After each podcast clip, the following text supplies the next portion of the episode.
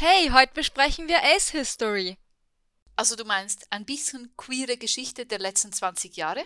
Nee, wir sprechen über goldene Orchideen, Monosexualität, die Church of Satan und so weiter. Also alles von vor dem Internet.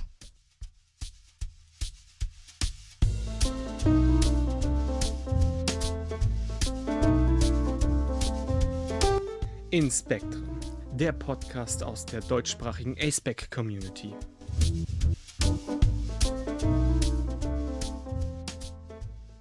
Hallo und herzlich willkommen zu einer neuen Folge vom In Spektren Podcast. Mein Name ist Finn.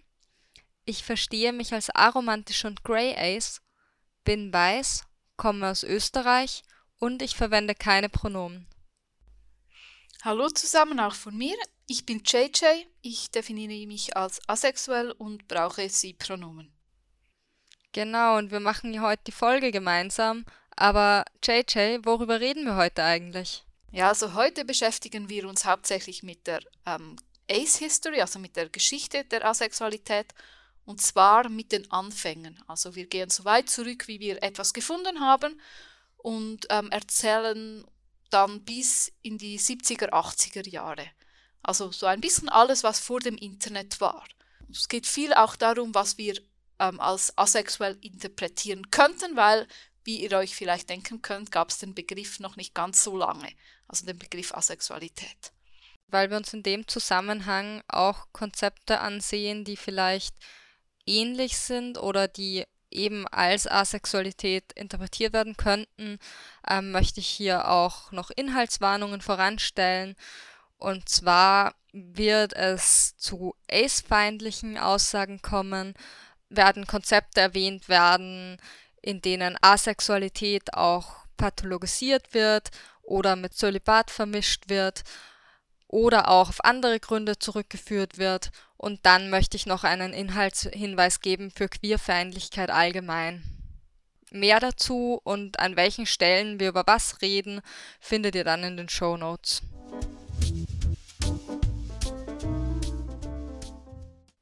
bei Asexualität hört man ja auch irgendwie oft, es wäre so ein Internetphänomen. Also so etwas völlig Neues oder so eine Erfindung. Und ich meine, ich habe das beim zum letzten Mal sogar so vor einer Woche, also zum Zeitpunkt der Aufnahme vor einer Woche, habe ich das zum letzten Mal gehört von einer Freundin, dass ihr Vater das gesagt hätte.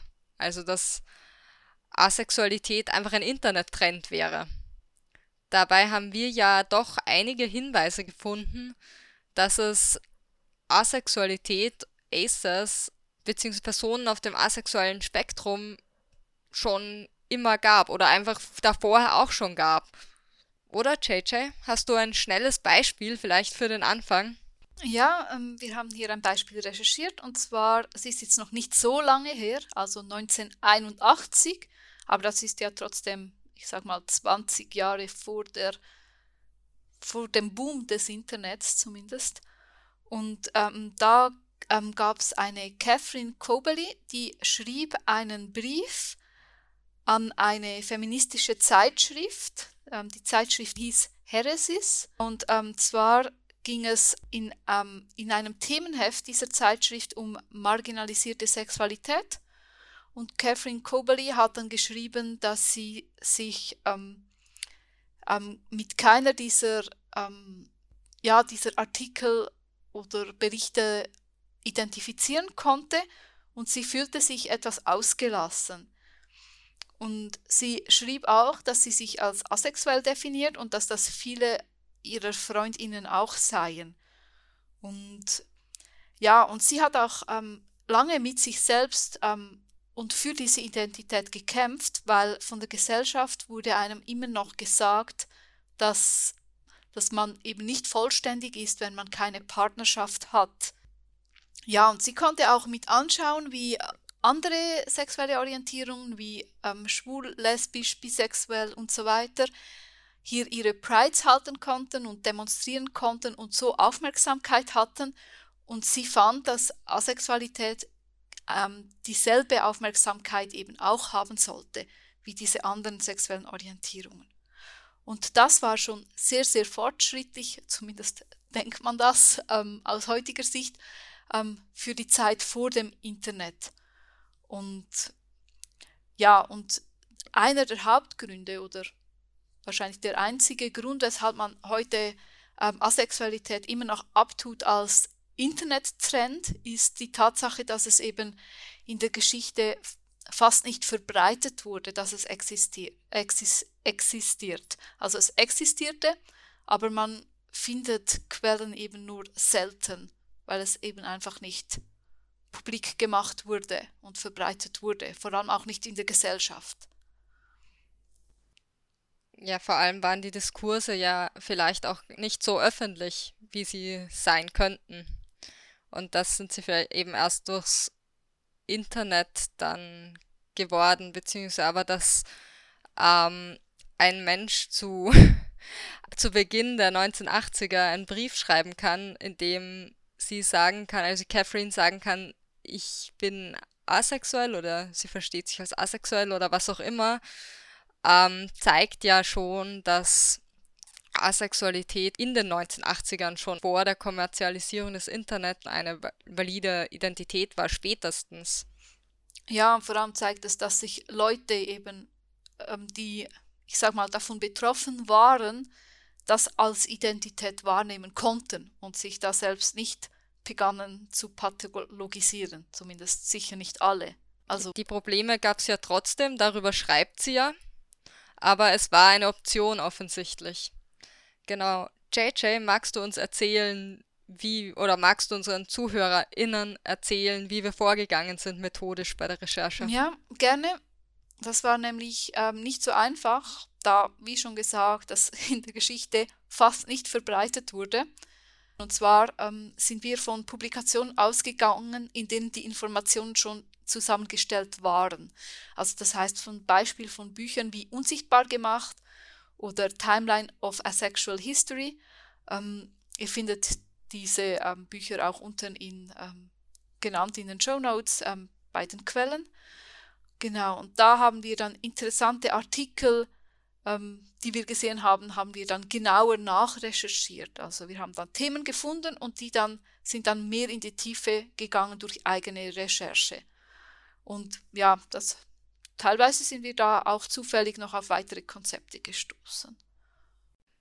Genau, und was vielleicht noch zu erwähnen ist, ist, dass die Quellenlage sehr schwierig ist. Einerseits, weil eben nicht alles aufgeschrieben wurde, ähm, dann auch, weil der Begriff Asexualität nicht immer existiert hat und Dinge auch mal anders genannt wurden, beziehungsweise andere Begriffe verwendet wurden dann wird Asexualität auch oft mit anderen Dingen in einen Topf geworfen, wie mit Enthaltsamkeit oder es sind Quellen verloren gegangen beziehungsweise teils auch bewusst vernichtet worden, wie zu Beginn des 20. Jahrhunderts. Dementsprechend muss man, und auch dort, wo man, wo, Quell, es Quellen gibt, muss auch viel, viel rekonstruiert werden. Und es bleibt häufig eine Interpretationssache, ob etwas jetzt wirklich als Asexualität zu lesen ist, weil eben manche Dinge, die wir heute als asexuell lesen können oder als asexuell lesen, ähm, von anderen Menschen vielleicht auch als etwas anderes interpretiert werden könnten, zum Beispiel als Enthaltsamkeit oder Homosexualität, weil es nicht so klar gemacht ist und die Quellen eben nicht ganz so klar sind, dass sie uns das abnehmen würden. Zum Beispiel gab es in ganz vielen, in verschiedenen Kulturen und zu verschiedenen Zeiten immer wieder die Möglichkeit für Frauen, ähm, sich gegenseitig zu ehelichen oder in Gemeinschaften zusammenzuleben und dort eben ehelos zu leben, beziehungsweise sich gegenseitig zu versorgen und Dienst an der Gemeinschaft zu verrichten. Da gibt es zum Beispiel die Golden Orchid Society in China, über die wir nachher noch reden werden, oder auch so die Leather Spinsters im viktorianischen England, das war im ausgehenden 19. Jahrhundert und dann früher im Hochmittelalter oder ab dem Hochmittelalter den Orden der Beginern, der, den gab es in Deutschland, Frankreich, Belgien, Großbritannien und auch in den Niederlanden. Und wirklich besser wird die Quellenlage dann erst mit Beginn der Sexualforschung also in der zweiten Hälfte des 19. Jahrhunderts, also mit Namen wie Emma Drosse und Magnus Hirschfeld, über, über die wir dann später auch noch reden werden. Ja, und vielleicht noch, bevor wir dann wirklich anfangen, was haben wir uns überhaupt angeschaut? Wir haben natürlich nach Erwähnungen von Asexualität gesucht, beziehungsweise nach Erwähnungen von Dingen, die sich als Asexualität interpretieren lassen. Und dann haben wir noch auf pathologische Aspekte geschaut, zum, also an Stellen, wo es vielleicht etwas, was wir heute als Asexualität interpretieren können oder was wir als Asexualität lesen würden, aber was zu dem Zeitpunkt pathologisiert wurde oder als fehlerhaft angesehen wurde und eben wo diese Dinge keine positive Erwähnung gefunden haben. Darum eben nochmal mit Hinweis nochmal vorher, darum nochmal der Inhaltshinweis auf Ace-Feindlichkeit und Pathologisierung von Asexualität. So, unser erster geschichtlicher Nachweis, den wir hier besprechen möchten, ist ähm, die sogenannte Golden Orchid Society oder eben Deutsch wären es dann die goldenen Orchideen. Und zwar war das von 1644 bis 1949. Und zwar ähm, gab es da so, ich sag mal, war es unter anderem ein Ursprung oder dieser Idee auch, dass ähm, zu der Zeit in China, also die Society ist von Südchina, dass da erwartet wurde, dass eine Frau einen Mann heiratete oder ehelichte. Und ähm, genau, und wenn sich jetzt die frisch vermählte die Hochzeitsnacht verweigerte oder sich auch später gegen irgendwelche Avancen des Angetrauten wehrte oder so, konnte der Mann ähm, zu ihrer, ähm, sie zu ihrer Familie zurückschicken, weil ähm, sie damit den Ehevertrag oder generell was auch immer, wie sie den Vertrag genannt haben, gebrochen hat. Und ja, in der Folge war es für die Familie natürlich schwer bis unmöglich, dass die Tochter jemals wieder verheiratet werden konnte, weil diese Zurückweisung ein gesellschaftliches Stigma war. Ähm, allerdings konnte sie dann eben durch diese Golden Orchid Society ähm, eine andere Frau ehelichen. Also das Bündnis schien sehr, sehr ähnlich zu sein, inklusive Ritual und allen gesetzlichen ähm, Dingen, die man hat durch eine Hochzeit. Und ähm, das Schöne war auch, dass dann die Familie nicht mehr in der, also es befreite die Familie von der Schande und ähm, sie hatten keine unverheiratete Tochter mehr. Und ähm, auch die Last der Mitversorgung, also die, wenn, wenn, wenn man so geheiratet hat, war man dann auch versorgt. Und der Grund, weshalb das überhaupt ging oder dass auch ähm, diese Frauen-Frauen-Ehen erlaubt waren, war, dass, ähm, war unter anderem durch das Aufblühen dieser Seidenindustrie und Frauen ähm, arbeiteten eben da viel und konnten so auch Geld verdienen und wurden, hatten die Möglichkeit, so finanziell unabhängig zu werden. Und dadurch war das auch überhaupt möglich, so eine Frauen-Frauen-Ehe, die und sie sich dann auch ähm, geldmäßig versorgen, selbst versorgen konnten. Ja, genau. Und da zeigt sich auch eine, so eine Parallele zu den beginnenden Konventen im Hochmittelalter, die ich vorher erwähnt habe, die ja auch in einer Zeit von wirtschaftlichem Aufschwung aufgekommen sind. Also in dem Moment, wo jetzt kein Mann mehr nötig war, um eine, also um eine Frau zu versorgen ähm, und sich auch Frauen gemeinsam versorgen konnten, ähm, tauchen diese Möglichkeiten auf für Frauen, ähm, entweder ehelos zu leben oder also eben in Gemeinschaften dann oder eben andere Frauen zu heiraten. Und spannend finde ich eben, dass diese Ehen in der Golden Orchid Society nicht unbedingt immer sexueller und oder romantischer Natur waren. Also ein Teil der Verheirateten dürfte auch heteroromantisch asexuell gewesen sein oder einfach heterosexuell. Und während, ja, während andere sicher auch, also während es trotzdem auch der Fall war, dass die Frauen auch lesbisch und bisexuell waren, gab es eben auch heterosexuelle oder asexuelle Frauen. Und insofern war das nicht immer romantischer oder sexueller Natur. Und was ich auch spannend finde, was wir gerade nochmal nachgelesen haben, ist, die durften auch ohne Probleme Kinder adoptieren und aufziehen. Und diese Kinder durften sogar erben. Also eigentlich, auch wenn das als rebellisch angesehen wurde, wenn jetzt eine Frau eine andere Frau geheiratet hat, über die oder in dieser Golden Orchid Society dann ähm, und dann da dann Teil geworden ist davon, ähm, waren diese, durften die Kinder adoptieren und waren dann eigentlich relativ gleichberechtigt, oder? Habe ich das falsch verstanden? Nee, ehrlich gesagt habe ich es genauso verstanden. Ähm, aber ja, ihr könnt ja sonst gerne im Artikel noch nachlesen. Wir werden den auch in den Show Notes haben. Aber nein, die schienen dieselben Rechte zu haben. Eben, die, ähm, die, äh, es gab sogar Heiratsrituale. Also es war schon sehr ausgearbeitet. Also ich, ich hatte das Gefühl, als ich es las, die waren weiter, als wir heute sind, zumindest in der Schweiz. Ja, nee.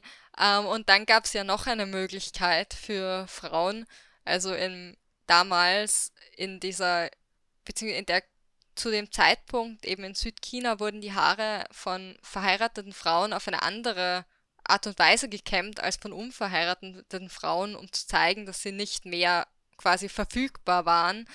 Ähm, und scheinbar war es in der Golden Orchid Society auch erlaubt, dass Personen, die keine Partnerinnenschaften eingehen wollten oder die zumindest keine romantischen bzw. sexuellen Partnerinnenschaften wünschten, ähm, die Haare eben genauso im Stil von verheirateten Frauen tragen konnten. Diese Frauen wurden dann quasi als selbstkämmende Frauen, bzw. self-combing women bezeichnet. Das finde ich auch ganz cool. Also es gab noch andere Möglichkeiten, ähm, sich quasi, wenn man keine heterosexuelle Partnerschaft eingehen wollte, ähm, gab es noch andere Möglichkeiten, da rauszukommen. Also entweder gar nicht heiraten oder eine andere Frau heiraten.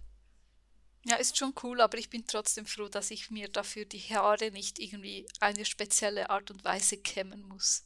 Ja, das stimmt. Also Das ist jetzt das ist sicher ein Vorteil. Ich meine, ich habe ja fast keine, aber das wäre da wahrscheinlich auch nicht so möglich gewesen. Nein, ähm, was vielleicht noch erwähnt werden müsste in dem Fall, weil es so gut klingt auch, ähm, die Möglichkeit, äh, Teil dieser Golden Orchid Society zu sein, bestand zu dem Zeitpunkt, also es bestand nur für CIS-Frauen. Transgender gab es zwar und es war quasi akzeptiert, aber es wurde quasi als Verhalten angesehen und nicht als Identität und diese Personen wurden dann nicht wirklich als Frauen oder Männer wahrgenommen und demnach auch nicht als Teil der Society erlaubt oder angesehen. Ja, und ich glaube, Männer, Männer ging da auch nichts mit Bündnis, oder? So ja, ja. Also war es hier nicht erwähnt. Ich wüsste jetzt keine Quelle, dass es da auch eine ähnliche ähm, Gemeinschaft gab. Also ich denke, das war dann auch nicht möglich. Also als Mann konnte man dann zwar wahrscheinlich leichter alleine bleiben, aber keine gleichgeschlechtliche Partnerschaft eingehen. Ja, diese, die Möglichkeiten in der Golden Orchid Society bezogen sich halt wirklich nur auf Frauen, die sich eben dieser der üblichen Partnerinnenschaft mit einem Mann auch entziehen wollten oder aus welchem Grund auch immer, sei es weil lesbisch, bisexuell, ähm, sei es weil asexuell oder aromantisch oder einfach aus anderen Gründen. Es kann ja viele Gründe geben. Vielleicht wollte jemand auch einfach einen Mann nicht heiraten, der da ausgesucht wurde für die Person. Wäre auch irgendwo verständlich in manchen Fällen. Und 1949 wurde es dann nur verboten wegen der Begründung, dass es ähm, ein Umsturzversuch gegen den Mandschu-Kaiser ähm, wäre oder zumindest dabei beteiligt wäre.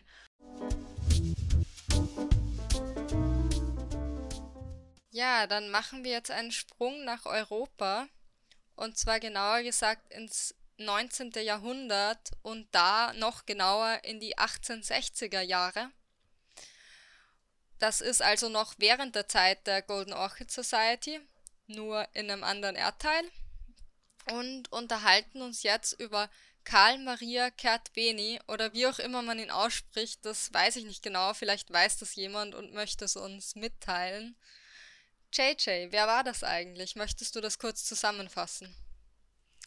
Ja, also Karl Maria Kertbeni ähm, war ein österreich-ungarischer Schriftsteller und er tritt in vielen Flugblättern für die Abschaffung des Unterstrafestellens von einvernehmlicher Homosexualität unter Erwachsenen. Ähm, und ja, das heißt, er war ein sehr früher Aktivist der homosexuellen Bewegung und als Grund hier wird genannt, dass ähm, er einen Freund hatte, der homosexuell war und Suizid beging.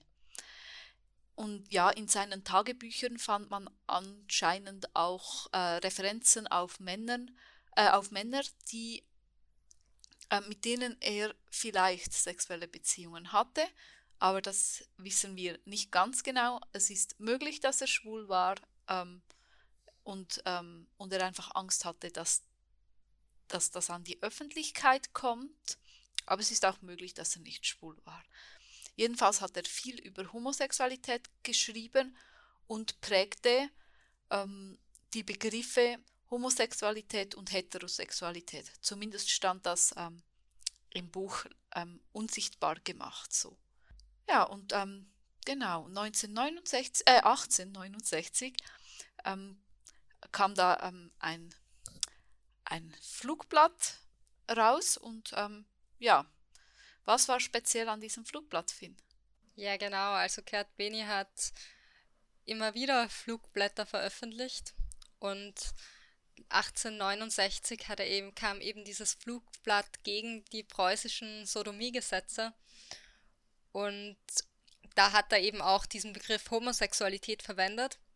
Aber nicht nur das, er hat auch über Personen geschrieben oder Personen erwähnt, die kein sexuelles Verhalten zeigen.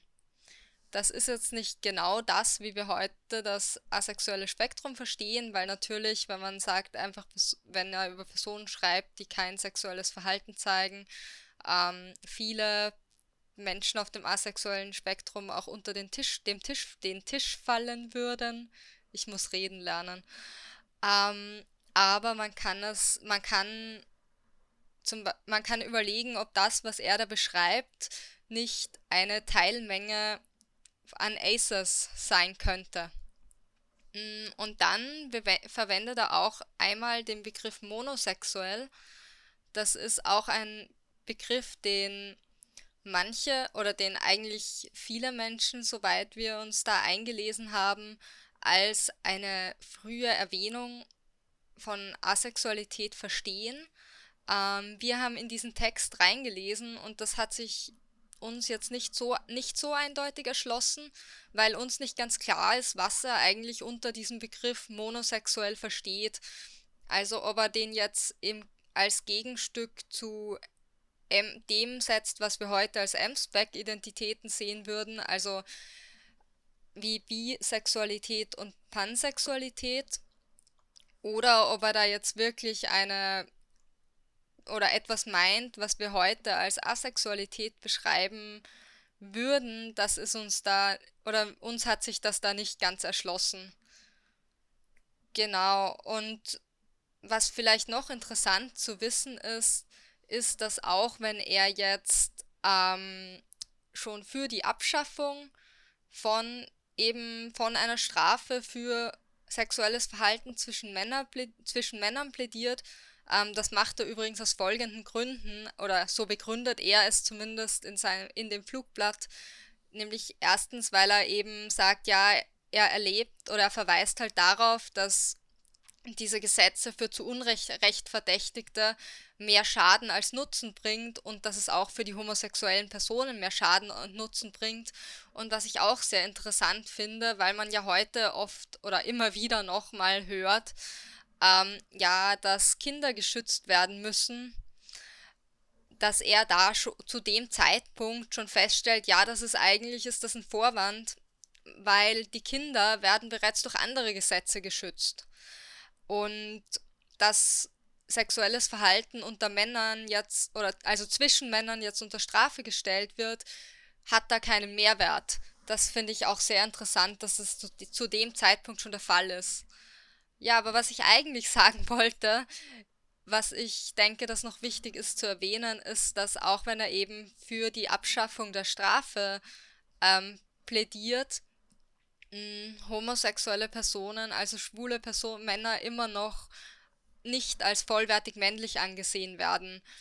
Also sie werden als passiv, ihnen wird Passivität zugeschrieben, die auch weiblich gelesenen Personen zugeschrieben wird und damit werden natürlich wird natürlich Weiblichkeit abgewertet, aber es werden eben auch damit schwule Männer abgewertet.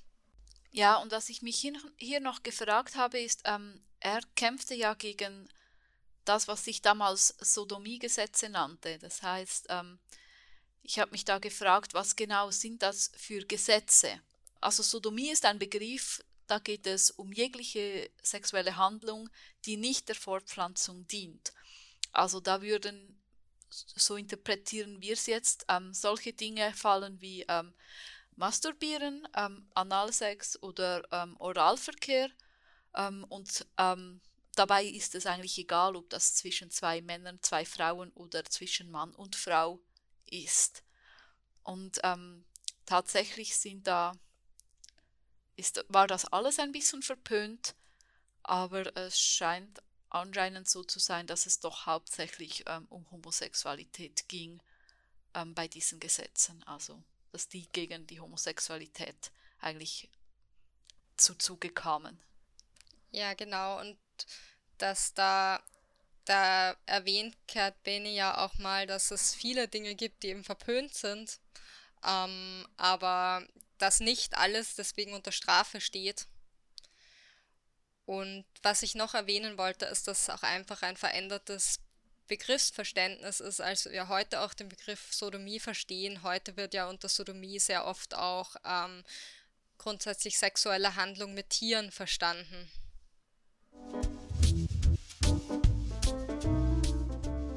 So, und jetzt sind wir in den 80er Jahren, und zwar in den 1880er Jahren. Und da gab es, ähm, ich sage mal, zwei Bewegungen, ähm, die ähm, ja vielleicht auch verknüpft waren. Und zwar das eine war die Social, äh, Social Purity Activism und das andere war Spinster Movement. Die waren in Großbritannien und USA. Und ich werde mich jetzt zuerst äh, mit der Social Purity Activismus, ähm, Activism befassen. Und zwar geht es da um die Politisierung von Sexualität und Enthaltsamkeit. Wobei da unklar ist, ob auch asexuelle Personen Teil der Bewegung waren, aber ist sehr wohl gut möglich. Und ähm, zwar wurde diese Bewegung ähm, zuerst zusammengebracht in den 1880er Jahren und es ging da um ähm, ein Ende der Sexualarbeit, zumindest so wie sie war. Und diese AktivistInnen, die da dabei waren, ähm, waren zum Beispiel FeministInnen, die ähm, ein Ende der ähm, männlichen sexuellen Heuchelei haben wollten. Und dann gab es auch religiöse Figuren, wie ähm, die für das ähm, Zölibat plädierten. Und dann gab es auch noch die, die ähm, gegen diese ähm, Gesetze der Sexualarbeit waren. Und diese Mischung ähm, brachte dann diese Social Purity Movement zusammen und war auch eine Basis ähm, einer Bewegung, die klar ähm, ein asexuelles Framework hatte. Und genau, es wurde auch argumentiert, dass ähm, Sex keine menschliche Notwendigkeit war. Genau, und damals ging es quasi darum, dass Enthaltsamkeit aus politischen Gründen propagiert wurde, um Gleichberechtigung zu erkämpfen also das ist jetzt auch ganz klar nicht das, was wir heute unter Asexualität oder Orientierung auf dem asexuellen Spektrum verstehen, weil damals ging es eben um eine Entscheidung dazu ähm, und eben unter dem Begriff Asexualität um eine Entscheidung dafür, quasi enthaltsam zu sein und auf Sex zu verzichten. Und Asexualität, so wie wir es heute verstehen, ist ja eine sexuelle Orientierung und kennzeichnet sich eben nicht durch eine Entscheidung. Ähm, und der Grund, warum das eben damals gefordert bzw. propagiert wurde, auf Sexualität oder beziehungsweise Sex, sexuelle Handlungen zu verzichten, war, dass man quasi die Ansicht vertreten hat, dass ähm, also auch die durchaus bedenkliche Ansicht vertreten hat, dass sexuelles Verlangen nichts Natürliches sei, beziehungsweise es auch ein Mittel der Kontrolle für Männer, also um Frauen zu kontrollieren war. Also man hat quasi angenommen, das Patriarchat wird grundlegend von Sex bzw. Sexualität bzw. vor allem Heterosexualität eben gestützt. Und wenn jetzt Frauen vor allem auf Sex verzichten und sexuell nicht verfügbar sind, dann wird dem Patriarchat quasi der Boden entzogen. Und dabei, also in dieser Bewegung, kamen auch viele Ansichten und, und Perspektiven zu tragen, die nach heutiger Sicht sehr bedenklich sind, als zum Beispiel sehr antisexuelle Ansichten, fundamentalistische Ansichten und auch eugenische Ansichten, ähm, die auch eben von wortführenden Feministinnen der Bewegung vertreten wurden. Es gab die Annahme, dass Frauen Männern in Wahrheit überlegener wären und weiterentwickelt und dazu bestimmt wären, die Menschheit zu einem höheren asexuellen Zustand zu führen. Das ist was, was wir ja heute auch nicht mehr so oder was wir heute so nicht unterschreiben würden oder ich zumindest so nicht unterschreiben würde. Aber es gab eben auch in dieser Bewegung nicht nur diese extremen Stimmen, sondern auch ein bisschen gemäßigtere Stimmen, wie zum Beispiel Shayla Jeffery, und diese gemäßigten Stimmen haben so, haben so etwas wie Psychic Love ähm, ins Zentrum gestellt. Ähm, Psychic Love war ein Konzept, das auf die oder das auf die Realisierung von gleichberechtigten Beziehungen zwischen den Geschlechtern sich konzentriert hat und da ging es um Beziehungen, die zwar ohne Sex war, sind, aber trotzdem emotional und eng. Und da finde ich, das ist etwas, wo man so ein bisschen eine Parallele ziehen kann zu modernen alternativen Beziehungskonzepten, also alternativ jetzt zu einer monoamorösen und monosexuellen Beziehung, wie zum Beispiel Formen oder Arten von einer queerplatonischen Beziehung, ähm, oder einfach romantische Beziehungen ohne Sex, die aber eben nicht in den Normen von Freundschaft charakterisiert werden können. Ja, und was ich da noch sehr oder was ich mich da noch frage oder mir denke, ist, dass diese Vermischung, weil es in dieser Zeit eben stark zu einer Ver eben Vermischung von einer politischen Entscheidung und dem Begriff Asexualität kommt, ähm, ob das auch einer der Gründe ist, warum es heute oft immer noch die Annahme gibt, dass Asexualität eine Entscheidung ist, auch wenn wir das heute längst anders verstehen, eben nämlich als sexuelle Orientierung. Genau, und dann, wie schon gesagt, gab es zu der Zeit auch ähm, etwas, was, was sich Spinster Movement ähm, nannte. Da ging es darum, mit Spinster bezeichnet man so alte Jungfern, würde man heute sagen. Das waren eigentlich einfach solche Frauen, die über dem normalen Heiratsalter waren und immer noch unverheiratet waren. Und ja, die ähm, waren vielleicht auch aktiv in diesen Bewegungen, aber das war so eine andere Bewegung, dass man so leben konnte. Unter anderem ähm, ist das natürlich interessant, wenn man asexuell ist. Zumindest denke ich mir das so zu der Zeit. Ja, es hat eine Möglichkeit gegeben, also zu sagen, dass man oder dass nicht ein bestimmter oder ein bestimmtes Bild gelebt werden musste, sonst hat halt ein alternatives Narrativ auch angeboten. Ich finde es eh cool, dass es in der Geschichte scheinbar da noch viele Möglichkeiten gab, als Frau zu fliehen von dem ganzen System. Ähm, also eben diese Bewegung, dann war es ja mit dieser Golden Orchid Society schon sowas und jetzt ähm, kommen hier auch noch, was auch um die Zeit herum war, diese Boston Marriages, wo es eben auch so darum ging, dass, ähm, also Boston Marriage war so ein Begriff, der kam aus einem ähm, Roman ähm, von Henry James ähm, und da ging es um ein um eine Lebensgemeinschaft zweier unverheirateten Frauen, die zusammen in einem Haushalt waren.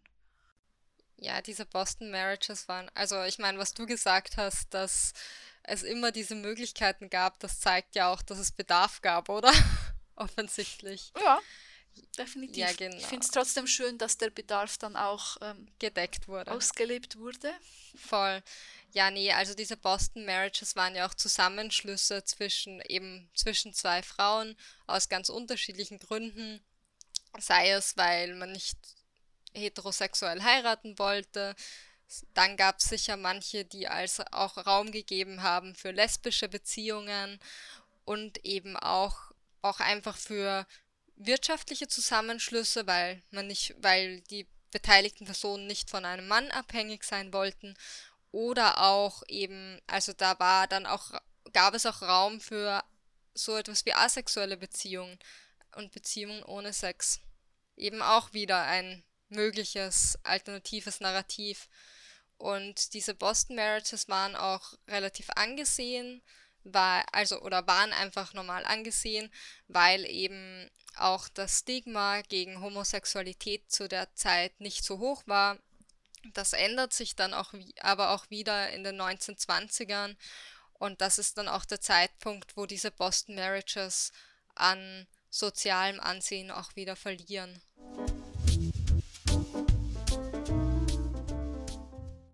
Dann kommen wir jetzt zu den 1890er und ähm, damit auch der Beginn der Sexualforschung. Und ich habe jetzt die Ehre, dass ich ähm, eine Persönlichkeit einführen darf, ähm, von der Finn ein Fan zu sein scheint, und zwar ähm, Magnus Hirschfeld.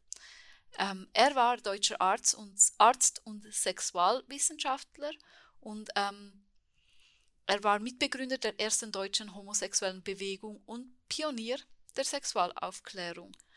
So hat er 1896 ähm, in der Schrift Sappho und, Sappho und Sokrates ähm, ähm, Personen erwähnt, die kein sexuelles Verlangen verspüren und das Konzept der sexuellen Empfindungslosigkeit beschrieben, das ähm, der Asexualität ähnlich ist.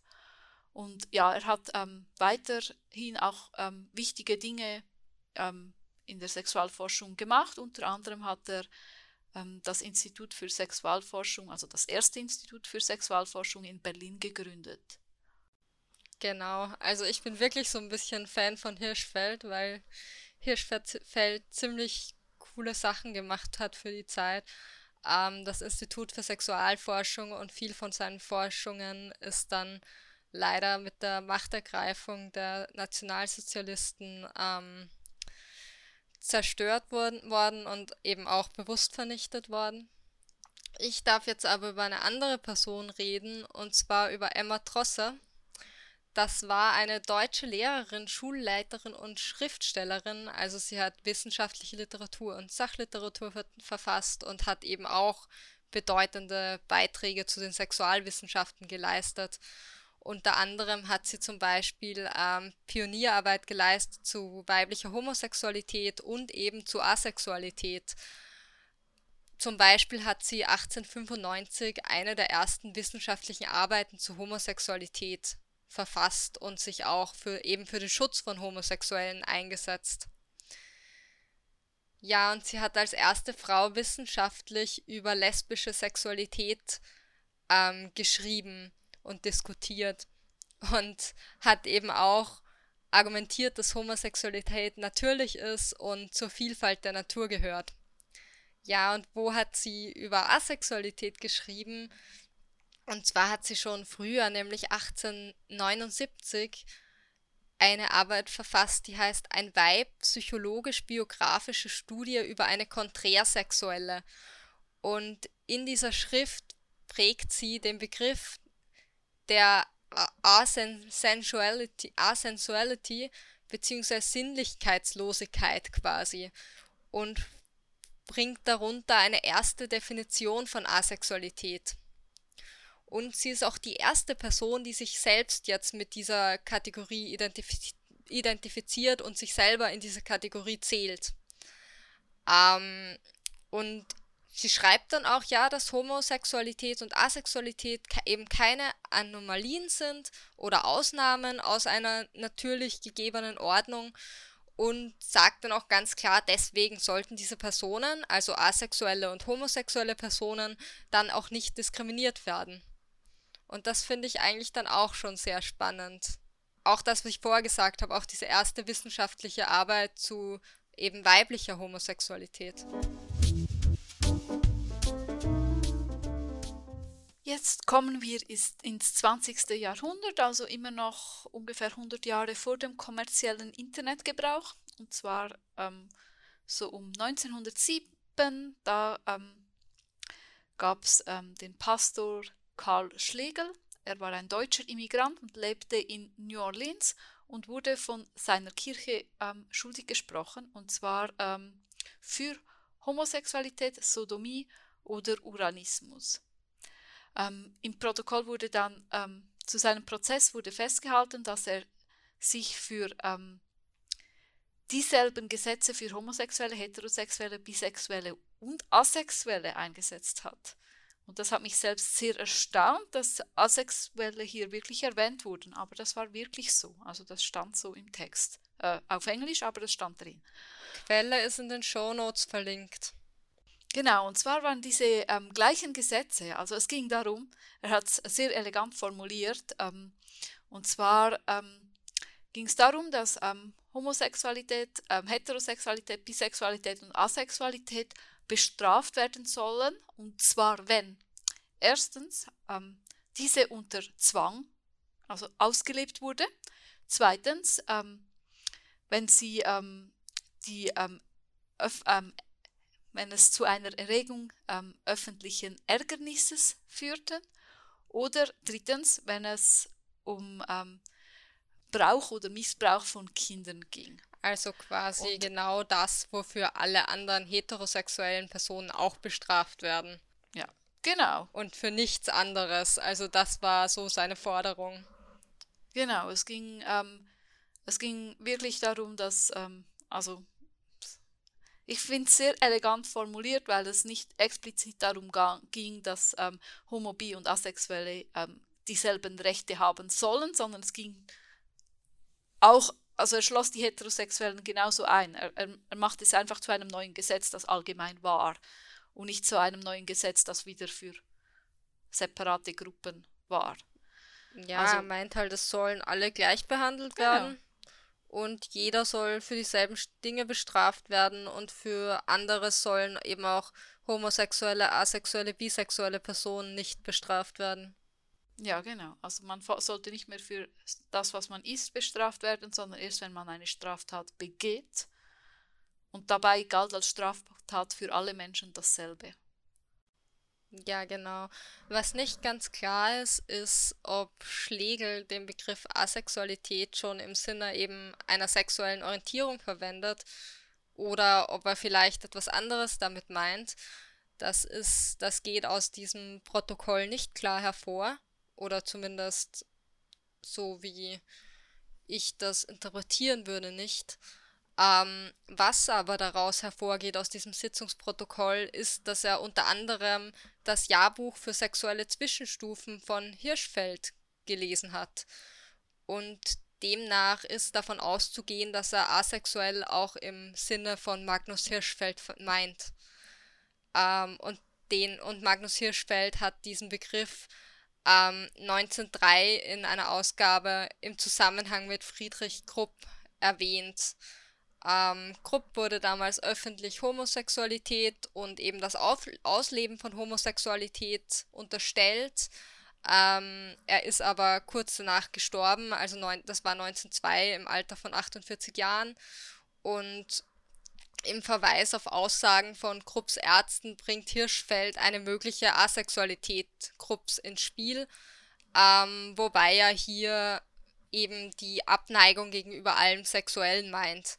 Wobei das, e was eben auch etwas ist, was wir heute, wo wir heute sagen würden, Asexualität ist erstens mal ein bisschen anders gedacht heute und zweitens weiter, weil ja eben nicht alle Personen auf dem asexuellen Spektrum sex repulsed sind. die würden bei dem Begriff von Asexualität halt dann auch durch den Rost fallen. Ja, und laut, ah ja, und diese Erwähnung von Asexualität ist laut dem Buch Unsichtbar gemacht ähm, eine der ersten überlieferten Aufzeichnungen eben des Begriffs asexuell so.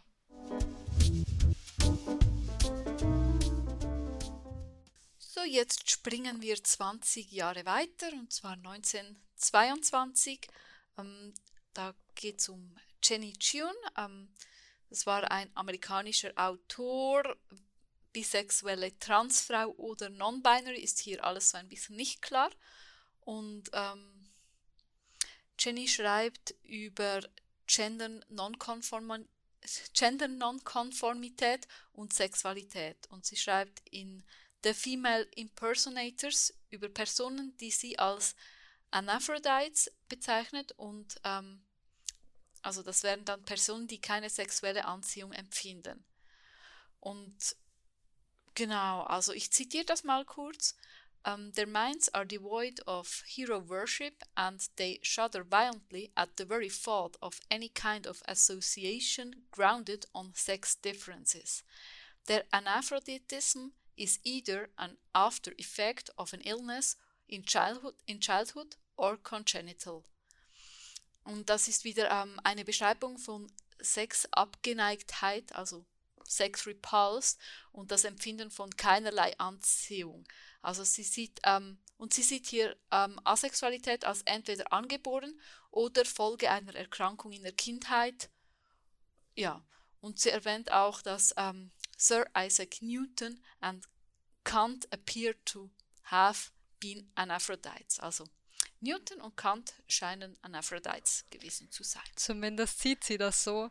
Und ganz ehrlich, bekannt von allen Anekdoten, die ich kenne, kann ich mir das fast irgendwie, also I see that, I, see, I can see that. Ich kann, ich meine, ich kann, bei dem Typen ist es echt schwer, sich vorzustellen, wie der irgendwie eine sexuelle Beziehung gehabt haben soll. Bei Newton sehe ich es auch, also ich sehe, woher die Idee kommt, aber ich kenne halt von Kant einfach viel mehr Anekdoten. Ja, ich kenne von Newton nur den physikalischen Teil und das war da wahrscheinlich auch nicht alles. Und ich meine, die beiden haben halt beide keine Selbstbezeichnungen als Anaphrodites oder Aceback von sich gegeben. Von dem her ist es halt immer eine Interpretation und so. Ja. Und wie man Ja, ich glaube, die hatten Besseres zu tun. Ja, haben sich mit anderen Dingen beschäftigt. Ja, wollen wir nochmal 20 Jahre springen in die 1940er und 1950er und über Kinsey reden, oder? Ja, gut. Das ist, also Alfred Kinsey hat zwei Texte veröffentlicht, auf, also er hat mehr veröffentlicht, aber auf die zwei beziehen wir uns jetzt, und zwar 1948 ähm, Sexual Behavior in the Human Male und 1953 Sexual Behavior in the Human Female, also quasi sexuelles Verhalten im, in der menschlichen Frau und sexuelles Verhalten im menschlichen Mann. Ähm, und im Rahmen dieser Studie wurden über 8000 Befragungen durchgeführt und hat dann quasi so eine Skala entwickelt, die Kinsey Scale, ähm, wo auf einer Seite quasi Heterosexualität war und auf der anderen Homosexualität und dann eben ein Spektrum dazwischen und das hat damals auch sehr viel oder hat auch sehr stark die Fluidität von Sexualität gezeigt. Und heute hätten wir wahrscheinlich sehr viele andere Punkte und würden das auch nicht mehr so ein- oder zweidimensional als Skala ansehen, ähm, sondern eher, wir sprechen ja ganz gerne von einem Spektrum oder von Spektren eigentlich, aber für, um diese Fluidität aufzuzeigen und dass eben Menschen auch sehr stark da dazwischen fallen und eben auch M-Spec-Orientierung aufzuzeigen, finde ich, war das an sich sehr gut.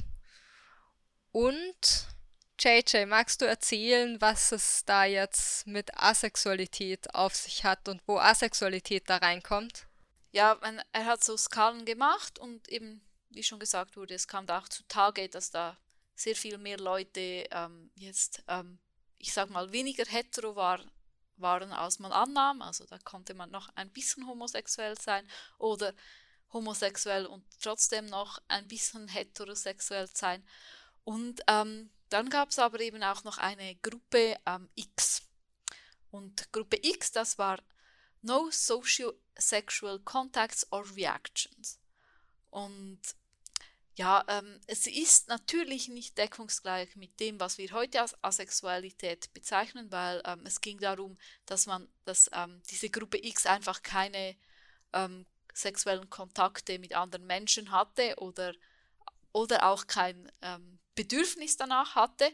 Es schloss so ein bisschen alles ein. Das heißt, es sind sicher einige ähm, asexuelle Leute dabei abgebildet worden, worden, aber es sind sicher auch viele nicht abgebildet worden und es gibt sicher auch einige allosexuelle Menschen, die in dieser Gruppe eingeordnet wurden, einfach weil ihr Verhalten ähm, eben ja zum Beispiel zölibatär war.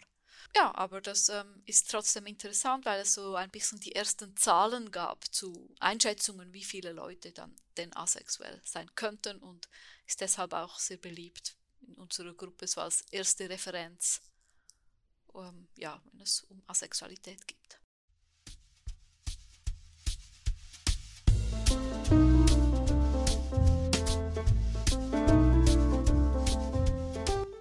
Wir sind bislang bis in die 1950er gekommen, aber wir von den Spektren haben uns entschieden, die Folge auf, aus unterschiedlichen Gründen hier jetzt mal zu teilen. Und darum gibt es jetzt auch keine Lexikon-Rubrik oder Kulturecke, die bekommt ihr dann beim nächsten Mal, also in zwei Wochen. Da geht es dann auch mit den 1960ern und der Church of Satan gleich mal weiter. Bis dahin könnt ihr uns gerne anschreiben, kommentieren, wenn ihr Feedback habt, Anregungen, Beschwerden, Folgenwünsche, was auch immer, schreibt uns gerne. Ähm, zum Beispiel könnt ihr direkt auf unserer Homepage kommentieren unter inspektren.eu.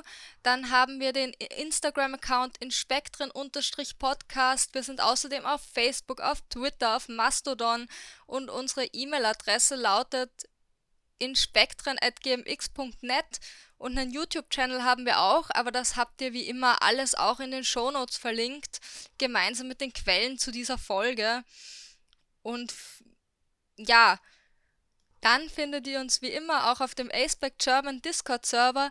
Also wenn ihr dort mit uns reden wollt, wir sind immer wieder mal da. Oder ihr schreibt in unseren Kanal dort, dort lesen wir das dann auf jeden Fall. Dann sage ich jetzt mal Tschüss und freue mich auf in zwei Wochen.